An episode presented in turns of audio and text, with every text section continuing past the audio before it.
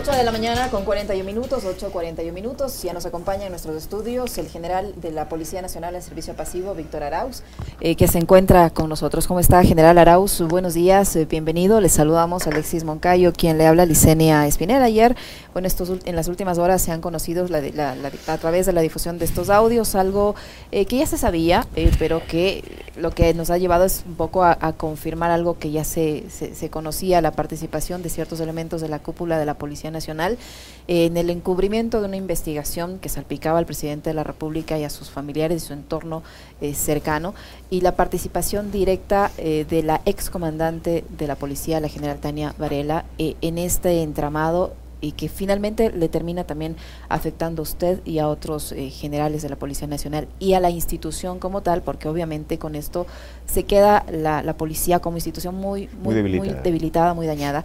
Eh, buenos días, general, bienvenido nuevamente. Eh, ¿Cuál fue el rol, a su criterio, el rol que cumplió la señora Tania Varela en todo este proceso? Es la única responsable de todo lo que está pasando. Yo lo he dicho, siempre lo sostuve, no ahora, desde siempre Hace un mes eh, tuve la oportunidad también de estar aquí y yo ya lo sostuve, que en realidad ella tiene que responder. No tuvo límites y lo que más se le debe a ella cuestionar es el daño que le hizo la institución, como usted lo acaba de decir. Lamentablemente hubieron personas, hubo personas, perdón, que se prestaron justamente para esta trama y ven el daño que le causaron a la institución. Definitivamente, ella juega un papel muy importante, yo siempre lo sostuve, Creo que, como lo dije en algún momento, en algún en una de mis redes sociales que subí un, video, subí una, una, apreciación muy personal, él secuestró el pensamiento del presidente, lo condicionó, utilizó a su antojo esta investigación para que el presidente no le quede otra opción de darle carta abierta para que ella haga y deshaga la institución y ahí están las consecuencias. Ella consiguió así mantenerse en el cargo porque eh, yo escuchaba a, eh, que no es normal a otro general de la policía en este mismo medio, eh, escuchábamos que no Una es, ceremonia de, de, ratificación. Que la ratifican en el por cargo. Por supuesto, por supuesto. Ella fue designada con un decreto ejecutivo que mientras el nuevo presidente no lo, no lo cambie, no había esa necesidad. Bueno, ustedes son las personas más llamadas a, hacer ese tipo de, análisis, porque de pronto, como digo cualquier, yo tengo que ser muy cuidadoso, porque hay que tener en cuenta, la institución no es responsable en esto. Creo que tres o cuatro personas que lamentablemente la utilizaron para beneficio personal, ellos son los que deberían responder. Y como le dije en algún momento a usted, Alexis, tengo que ser muy cuidadoso porque no quiero que suene que estoy respirando por la herida, pero aquí yo soy uno de los principales perjudicados, pues Alexis. ¿Cómo quedo yo en este momento? Si bien es cierto, ustedes, la opinión pública, ¿sí? a quien ustedes en su momento le vi a los ojos y le dije soy inocente, ahora me dan la razón. Pero ¿y mi honra, mi familia, todo este tiempo? ¿Dónde está el señor embajador que juega un papel muy importante en esto? Porque él es el que causó, él dio inicio a todo esto, porque él fue el que nos dio a nosotros el sello de narcogenerales, ese título. ¿Quién nos va a quitar eso? ¿Quién va a limpiar a la policía de eso? ¿Cómo queda el embajador en este momento? Porque él fue parte de esta trama, de esta infamia. Porque permítame que, no se me vaya la idea, porque hasta hace poco tiempo él siguió sosteniendo la existencia de narcogenerales en un foro, en donde él dice, yo lo que sí era decir en voz alta lo que otros comentaban en voz baja. ¿Qué comentaban en voz baja? narcojueces habló también. esta, esta patraña? Por favor. General, em, bienvenido, gracias por haber aceptado la entrevista. Eh, entendemos además la situación personal, familiar y profesional por la que usted está atravesando. Yo lo mencionaba en el comentario hace unos minutos y se lo digo públicamente a usted también. Eh, pero finalmente esto termina dándose la vuelta, ¿no? Y hoy estos audios revelan, eh, digamos, el rol que juegan ciertos generales encabezados por la señora Varela para utilizar a la institución policial como eh, la herramienta para chantajear al poder político, al presidente Lazo, utilizar un informe gravísimo sobre temas muy delicados eh, para beneficiar a unos, para perjudicar a otros, entre esos usted. Eh, y hablaba, por cierto, de el, eh, la intervención del, del, embajador, pero el embajador es influenciado justamente por un informe de la policía elaborado por el general Está clarísimo, Vargas.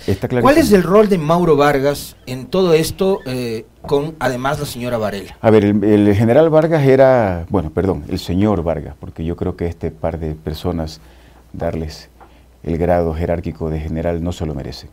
Ofendieron a la institución, lastimaron significativamente la institución. La institución tendrá que, como siempre, con la nobleza que ha sido la policía, que ha tenido la Policía Nacional, salir adelante. Y como digo yo, el mal comportamiento de dos o tres personas no tiene por qué afectar a, nuestra institución. Él era el, el director general de inteligencia, jugaba un papel importantísimo.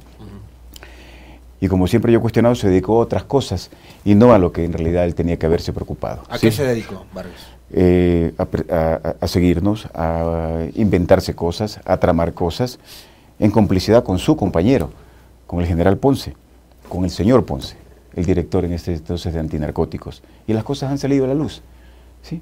En este caso, con pleno conocimiento de la señora Varela. Y como usted lo dijo, ellos fueron y le llevaron la, la, la información que no lo dije yo, lo dijo una comisión de, investigativa de la Asamblea, que ellos fueron por orden de la señora Varela del embajador. Pero yo pregunto, ¿cómo queda el embajador en todo esto? O sea, él sabía que le engañaron, él mantuvo esa mentira. El embajador Fitzpatrick es una pésima representación del gobierno norteamericano en este momento, porque si él sabía lo que sucedía, ¿por qué no se pronunció? Esas son las consecuencias de él de haberse inmiscuido. Pero esta cooperación que normalmente hay general... En, los temas internos del país, y él tendrá en su momento que dar la cara. Porque si bien es cierto, él nunca me nombró, pero habló de narcogenerales, que diga quiénes son. Yo le aclaro una cosa, a Alexis y a usted, sí, que a mí me es lo que menos me preocupa, que me la devuelva, porque no volver a los Estados Unidos no me quita el sueño. Yo lo que me preocupado durante todo este tiempo, y a usted le conta, es recoger los retazos de mi honra que él destruyó. Y ojalá que él tenga que él tenga la decencia de dar la cara y responder, porque él fue el que inició esta situación. ¿Por qué la señora Varela lo quería usted fuera de la policía? Bueno, a mí y, a, mi promoción, porque seguramente no nos hubiéramos prestado para todo lo que ha pasado. Ustedes no hubieran ocultado. En, este su momento, ¿no es cierto? Sí, el, embajador se preocupó de deshonrarnos a nosotros, a cuatro generales honestos, que seguramente hubiéramos hecho todo lo contrario de lo que hizo en ese momento. ¿Usted y quiénes más? ¿Quiénes son los otros tres? Bueno, toda mi promoción, el general Rodríguez, el general Terán, el general Correa hubiéramos hecho exactamente lo contrario. ¿Qué, hubiera hecho usted, general si ese informe León de Troya caía Continuar con la investigación era algo delicadísimo, es un tema de narcotráfico. Quienes están metidos en eso y ocultaron esa información tendrán que responder y tendrán que recibir. Aparentemente eso no va a ocurrir porque eh, eh, el presidente dijo que les había pedido la baja, resulta que ellos han pedido la baja. Ayer el, comandante general de la policía dijo que los señores salieron de vacaciones y que están esperando que se haga el trámite correspondiente y se van a su casa esperando aquí no ha pasado nada. Y no ha pasado y aquí no ha pasado nada. No, y después del daño ¿Qué, sanción debieron haber tenido tomando en cuenta que está demostrado por ellos, audios ellos tenían que haber, el comandante general tenía que haber iniciado un sumario administrativo para esos dos generales y haberlos sacado de la policía bajo otras circunstancias y no como que aquí no ha pasado nada, presento, me baja y me voy. Hay muchas cosas oscuras, créalo, que también incluso impiden que el presidente hasta el momento no actúe de otra manera en contra de esos dos generales. Las investigaciones lo dirán y la opinión pública y, la prensa se encargará de determinar qué fue lo que pasó ahí. A ver, acá, eh, y conversamos fuera de micrófonos también, porque siempre este tema, a ver, el tema de los ascensos en la policía, que debería ser una cuestión de méritos, eh, y de, paso, hace algunos días, busquen la entrevista con el general Mantilla. Él dio algunos, algunas recomendaciones sobre cómo deberían eh, operarse actualmente los ascensos, incluso por tema de resultados. ¿no? Eh, pero resulta que los ascensos en la policía se han manejado también como cuotas políticas, general. Entonces, no es un secreto para nadie que la señora Varela, por ejemplo, fue muy cercana a María Paula Rom, que el señor Patricio Carrillo también fue muy cercano a María Paula Romo y al actual, al actual gobierno, ¿no es cierto? Y al anterior, por supuesto. Eh, ¿Cuándo empieza a desdibujarse eh, la imagen de la institución? Yo entiendo que a usted, después de haber pasado 36 años por la policía, eh, una de las cosas que le afecta, obviamente, es ver el desprestigio y la falta de legitimidad que tiene una institución que es vital para la seguridad del país, incluso para la democracia, sí porque se han tomado atribuciones que no les competían, ¿no? O sea, la policía ha sido muy cuestionada por casos históricos, el de los hermanos Restrepo, pero más cerca por lo que sucedió en octubre del 2019 o el rol de la policía en la represión de las protestas de junio. Y la, la, policía empieza a jugar un papel político muy importante que es cuestionado también por la sociedad. ¿En qué momento empieza a pasar eso? ¿Cuándo es que la policía empieza a manejar estos temas de los ascensos bueno, hay que dejar claro que el nombramiento del comandante general es un tema de confianza del presidente y tiene toda la potestad del presidente de nombrar a quien él sienta eh, la confianza como para designarle en un cargo tan sensible como es ser comandante general de la policía. pero hemos visto nosotros los últimos tres años una situación que nunca se ha dado en la policía. ¿sí? Recuerde usted que para ser, eh, hablemos de los últimos tres comandantes generales, ¿sí? Para la nominación que tuvo en su momento ¿sí? Eh, mi general Carrillo, no se nombró a, comandante general, en este caso a la promoción 46, ¿sí? no se tomó en cuenta esa promoción. Se saltaron toda una promoción para nombrarle en este caso a, un comandante general de la promoción 48, de la promoción, perdón, es 49, eh, ¿sí? Y hubieron tres comandantes generales, entre esas mi general Cabrera y la señora Varela, cosa que nunca había pasado, tres comandantes generales de una sola promoción. Entonces ahí es evidente que también hay algún tema de injerencia política para que tres comandantes de una misma promoción hayan ocupado el cargo de comandante general. Usted nombró a una persona que en su momento creo que jugó un papel muy importante en esta situación, que fue la exministra María Paula Romo. Yo no soy el llamado a dar opiniones de temas políticos, ¿sí? Pero es una situación... Pero ella le hizo más, más mal que bien a la policía, ¿o no? Bueno, yo creo que los, eh, los resultados están a la vista. Y saque usted esa conclusión y responda así usted mismo.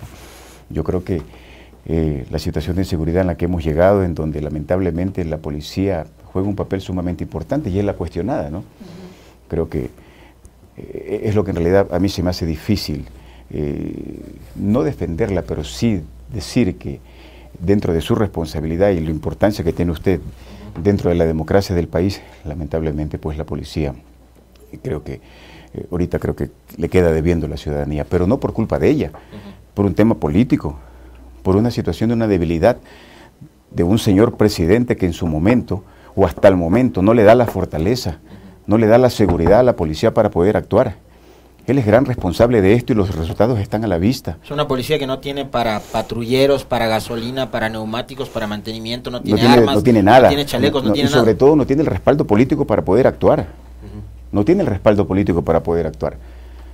Entonces yo creo que hay gran parte de la responsabilidad también la tiene el presidente justamente por no transmitir esa seguridad que debe tener en este caso el mando policial para poder actuar. Porque no se está enfrentando a situaciones eh, ¿cómo le puedo decir? Son situaciones muy delicadas a las que tiene que enfrentarse la policía. Pero para poder hacerlo necesita ese respaldo político que creo que hasta el momento no lo ha tenido. General Arauz, ¿por qué su nombre aparece en este informe de León de Troya? ¿Qué, qué, hace, un mes, sí, hace un mes eh, justamente hablamos del tema. Yo aparezco en el informe de León de Troya porque dentro de los audios, sí, eh, el señor Cherras me nombra porque yo tenía eh, mi intención de llegar a un señor Carrera para que me saque una cita con el presidente. Solamente por eso solamente por eso. Siendo una bajeza haberme incluido solamente por haber aparecido en un audio donde se me nombra, ya es una bajeza. Pero bueno, a la comandante general dentro de la película que se montó podría decir, este es un peligro para mí, incluyela en el informe. Pero ¿por qué tenía usted que pedir al señor Carrera que le consiga una cita con el presidente? ¿No podía hacerlo por la vía regular? a ver, ya lo hablamos, ya lo hablamos. Yo conociendo de lo que estaba sucediendo, hablo con el ministro de gobierno en ese entonces, el señor Monge. Ya lo hablamos aquí. Y él me dice, bueno, gracias por volver a tocar el tema, él me dice, este es un tema en donde yo no intervengo porque lo está tratando directamente la general Varela con el presidente. La general Varela. Desde ese entonces. Lo sostuve. Y ya sabemos por qué lo estaba tratando directamente con el presidente. Porque lo tenía condicionado, ya lo sabemos. Y permítanme cuestionar al presidente justamente en este momento porque ¿por qué permitió eso? ¿Por qué permitió que una comandante general lo condicione? ¿Por qué permitió que dos generales en una investigación de narcotráfico lo pongan él contra la pared no le permita tomar decisiones que hubieran evitado que su propio gobierno tenga tanta inestabilidad en este momento y haber puesto en la opinión pública a la Policía Nacional. Eso fue todo.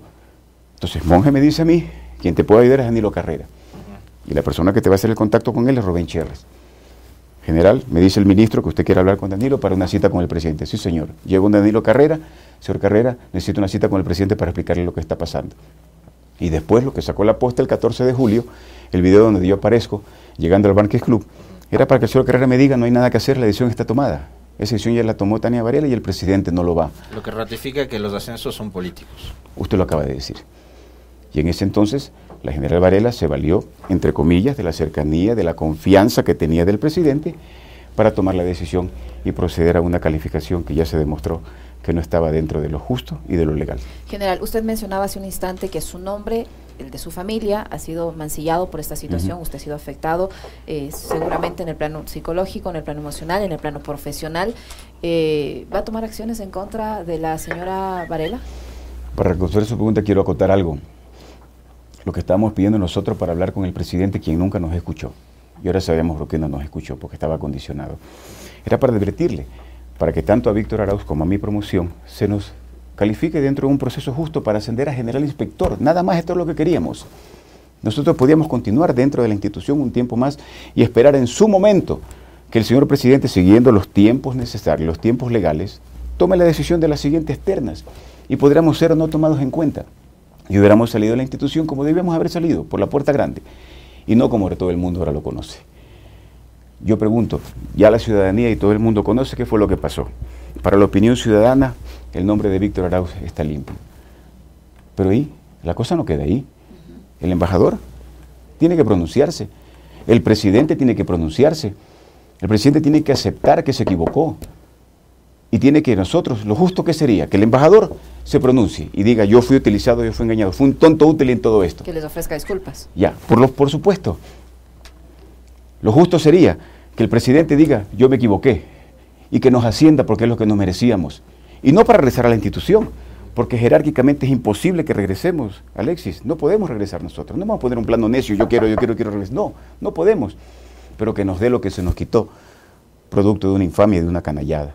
Ascendernos a mí y a mi promoción. Y el día siguiente con otro decreto decir, señores, muchas gracias, pero darnos lo que se nos quitó de manera infame. ¿Qué siente usted al ver que eh, esa pugna aparentemente interna que tenía la policía eh, los desplazó a ustedes y puso a gente como Ponce, como eh, Vargas. Es que créalo, créalo Alexis, que no termino de entender esta telaraña.